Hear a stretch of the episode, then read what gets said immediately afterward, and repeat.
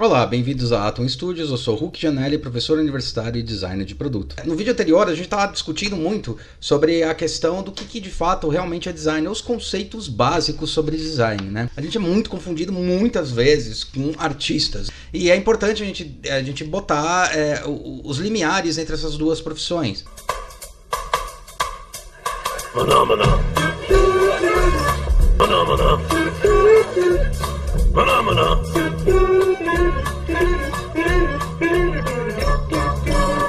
Né? São duas profissões incríveis, magníficas. Muita gente acha que design, design e artista são a mesma coisa, né? Inclusive confundem muito, ah, um designer é um artista, né? Usa a sua criatividade aí e cria esse produto para mim. Eu tô precisando de um desenho, né? Faz uma coisa aí para mim mais bonitinha, mais elegante. E assim por diante, né? Na verdade, não é a mesma coisa. Se você for na definição do dicionário, você vai ver que não é a mesma coisa, né? E oficialmente não são nem a mesma faculdade. Elas tangenciam muita coisa igual, né? Elas tangenciam várias coisas que eu estudo da anatomia das pessoas, da ergonomia e assim por diante. Estudo do desenho, sim, se treina muito desenho, né?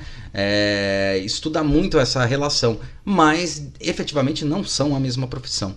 A principal diferença que eu acho dentro dessas duas profissões é que o, o o artista plástico, né, quem faz a arte plástica, quem, quem, pinta, quem desenha, ou quem faz as esculturas e assim por diante, ou alguma crítica tal, é, o artista em si, né, ele é um cara que ele não está preocupado necessariamente em atingir o máximo de número de pessoas possíveis.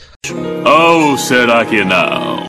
É, ou seja, não que ele não queira, mas essa não é o principal viés dele. Ele quer gerar uma crítica, né? E essa crítica pode atingir como não pode atingir, mas o principal core né, dos artistas é atingir, é fazer uma crítica construtiva e social é, para ser, para incomodar incomodar de alguma forma, né? Ou você faz é, uma obra que realmente como, incomoda uma forma social, ou você pinta alguma coisa que realmente reflete alguma identidade e assim por diante.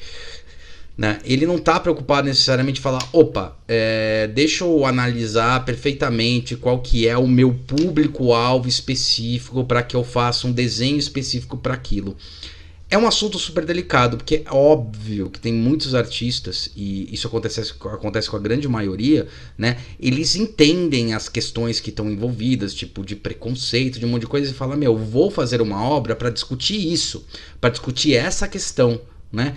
Para incomodar a pessoa nesse ponto, para fazer a pessoa refletir sobre. Né? Então existe. Mas aí está o ponto delicado das duas e que na verdade é muito confundido, né? O designer oficialmente, ele como profissão, ele tem que entender as dinâmicas humanas e tentar entregar produtos que consigam atender essas necessidades, que muitas vezes podem ser sim psicológicas, pode ser sim de reflexão, mas eles são muito voltados a criar produtos e serviços que melhorem a vida das pessoas. Né?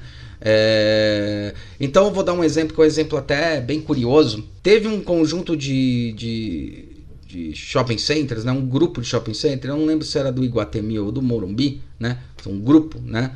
É, eles pediram para uma agência para desenvolverem é, uns produtos, né? para poder efetivamente melhorar a quantidade de pessoas que iam dentro do shopping center o briefing dessa empresa, ela falava o seguinte, ela falava, olha, é, o que, que eu quero, né, desse grupo? O que, que eu quero? Eu quero que as pessoas entrem mais rápido dentro do shopping center. Então, vamos fazer catracas mais rápidas para que as pessoas entrem com mais agilidade dentro do shopping center. Bom, a empresa de design foi contratada falou, peraí, Vamos com calma. Vamos entender primeiro se realmente é a velocidade da catraca que é o principal problema. Né? E daí eles fizeram um estudo, um estudo bem legal que eles fizeram, né? Eles começaram a entrevistar as pessoas para entender uma coisa que vocês vão ouvir bastante eu falar, que chama dores. O que a gente chama de dores? É aquilo que eu expliquei no vídeo anterior, falando sobre as necessidades, anseios e assim por diante dos consumidores ou das pessoas, né? É, quais são esses anseios, necessidades e tal. Isso daí reflete no que a gente chama de dor, ou seja, aquilo que incomoda e ele necessariamente não sabe dar nome ao que incomoda. Somos as pessoas que temos que descobrir isso, né? E daí começaram a pesquisar, falaram, ah, vamos ver se é catraca. Aí começaram a cronometrar lá a catraca que abria, né? Catraca não, desculpa, a cancela. Né? Eles começaram a analisar a cancela, quanto tempo ela subia, descia, assim por diante. Daí eles começaram a refletir e ver que a cancela levantando ou baixando, ela tinha uma velocidade ok. Né? Na verdade, acontecia até uma coisa engraçada. Às vezes tinha um carro parado na frente da cancela, já tinha passado pela cancela e outro ficava atrás e tinha que esperar o cara da frente para continuar. Então, é, a cancela não era o maior problema. Analisando internamente, pesquisando e perguntando para as pessoas, e daí eu vou falar algumas coisas que vocês vão refletir, né? Olha, é, o que, que você acha mais complicado realmente de na hora que você está entrando dentro do estacionamento? E muita gente respondeu o que é óbvio. O que, que apareceu muito, é o que aparece a maioria das pessoas. Poxa, cara, eu não consigo achar vaga. Eu rodo, rodo, rodo, não acho a porcaria da vaga. Aí de repente sai uma sai um carro de um lugar, eu tava no outro lugar, aí alguém de trás pega e tipo gera aquela confusão. E analisando mais a fundo, eles descobriram que o maior problema, efetivamente, realmente o que causava a não entrada de carros rápido, é, essa questão, essa problemática, era que as pessoas elas ficavam procurando o tempo todo vaga, ficavam procurando vaga, vaga, vaga, vaga, vaga, né? É, fiquei, ficou meio vago, né? Né? Mas que a nossa, a nossa profissão, ela exige que você faça documentação, análise, pesquisa, entenda, comprove. Ela é uma, uma profissão que exige um pouco dessa questão da ciência, quer dizer, eu tenho que comprovar e entender o que acontece nessa dinâmica humana, né? Para falar, bom, quais são as melhores respostas que eu posso dar para essas necessidades que eu encontrei. E daí qual que foi a solução? Uma solução que eu acho é, incrível, né? Fantástica. Isso, para quem é novo, é, isso aí já faz parte do cotidiano. Eu vivi as duas, as duas épocas, né? É, eles colocaram aquelas luzes de aviso no, nas garagens, né? Então você tem luz verde, está indicando que o carro que o carro não está lá, então você pode ir lá naquela vaga, ou luz vermelha, indicando que o carro está lá. Ou seja, você vê de longe se você tem vaga ou não. Então, é, isso é uma pequena história. Se você fosse falar isso para um artista plástico, ele um, um, artista, ele provavelmente iria fazer uma questão social, ele ia fazer uma crítica social sobre isso, que é super válida. Aliás, é animal todas as críticas sociais que são feitas sobre isso. Mas o mindset dele, quando a gente fala mindset, é como ele, ele pensa, ele raciocina, ele, ele, ele reflete sobre o mundo, não que a gente não reflita também sobre o mundo em relação a isso, como ele reflete, é, ele provavelmente iria fazer um discurso mais forte sobre isso. Ele ia falar para que, que as pessoas precisam ir no shopping center. Poderia ser um dos discursos. O que, que as pessoas fazem nesse universo de consumo? Por que, que as pessoas têm que ir lá mais? Então vamos tentar fazer uma maneira que vá menos pessoas para dentro do shopping center. Aí você não vai ter problema de ter carro lá dentro. Um exemplo.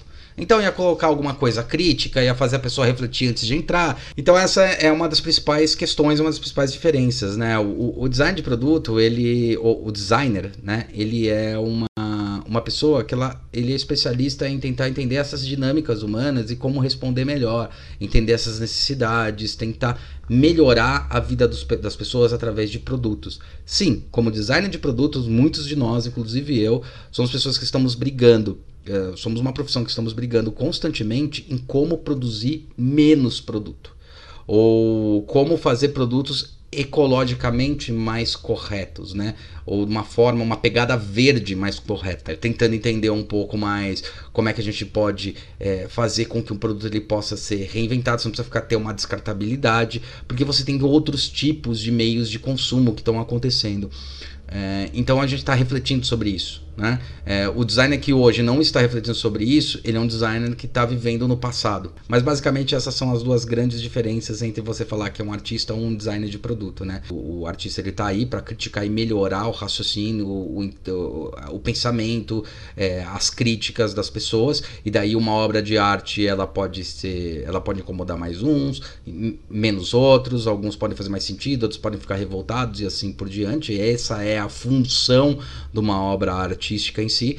E o design de produto ele tem a necessidade de tentar melhorar a vida das pessoas de alguma maneira. Né? Das maneiras em que dores que ele vai encontrando. Esse exemplo aí do, do estacionamento do, do shoppings eu gosto muito porque ele reflete muito é, essa questão de, bom, as pessoas estão usando, as pessoas estão indo, é, está tendo incômodo, quanto, quanto a gente pode melhorar, né? Quando você reflete muito a fundo esse, esse, esse pequeno exemplo que eu dei, é, quantas dessas pessoas pararam de ficar nervosa procurando vaga?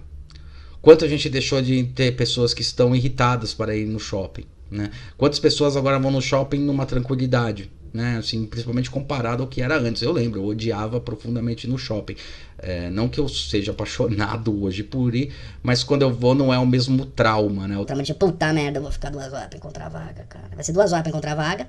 Duas horas pra entrar. Duas horas pra entrar vaga. Pra, pra, encontrar vaga. Aí entra, já tô puto da vida. Porque eu já não queria estar lá estacionando, né? Ou esperando. E ainda é, ter que ficar meia hora pra fazer isso, né? Ainda vou no shopping, puta que saco. Hoje em dia é mais tranquilo. Eu vou bem mais tranquilo no shopping, porque, ah, tem vaga, eu sei onde tem, sobe o andar e assim por diante, né? Então é isso, acho que dá para explicar um pouquinho, pelo menos um, né? Um, um, um leve ampassant do que precisava ser falado. Mas é isso aí. Parabéns aos artistas plásticos, que são os caras que são. É, meu, desculpa, perdão a palavra, são fodões pra caramba. Os caras mandam muito bem, fazem críticas construtivas incríveis. Eu tenho amigos artistas plásticos que são é, inacreditáveis o que eles fazem, mas é isso. Acho que a principal diferença, é, no meu ponto de vista, né, e de algumas outras pessoas, né, é, o, o, artista ele tem essa coisa do incomodar e o designer ele tem que tentar, tentar melhorar a vida das pessoas, melhorar efetivamente, né? O, o artista plástico ele incomoda para tentar gerar uma, uma melhoria futura sobre uma reflexão, assim. Mas o designer ele é contratado para, tá, eu tenho um problema, tem que ser solucionado esse problema, né? E como melhorar isso. Então eu espero que vocês tenham gostado. Obrigado mais uma vez por ver.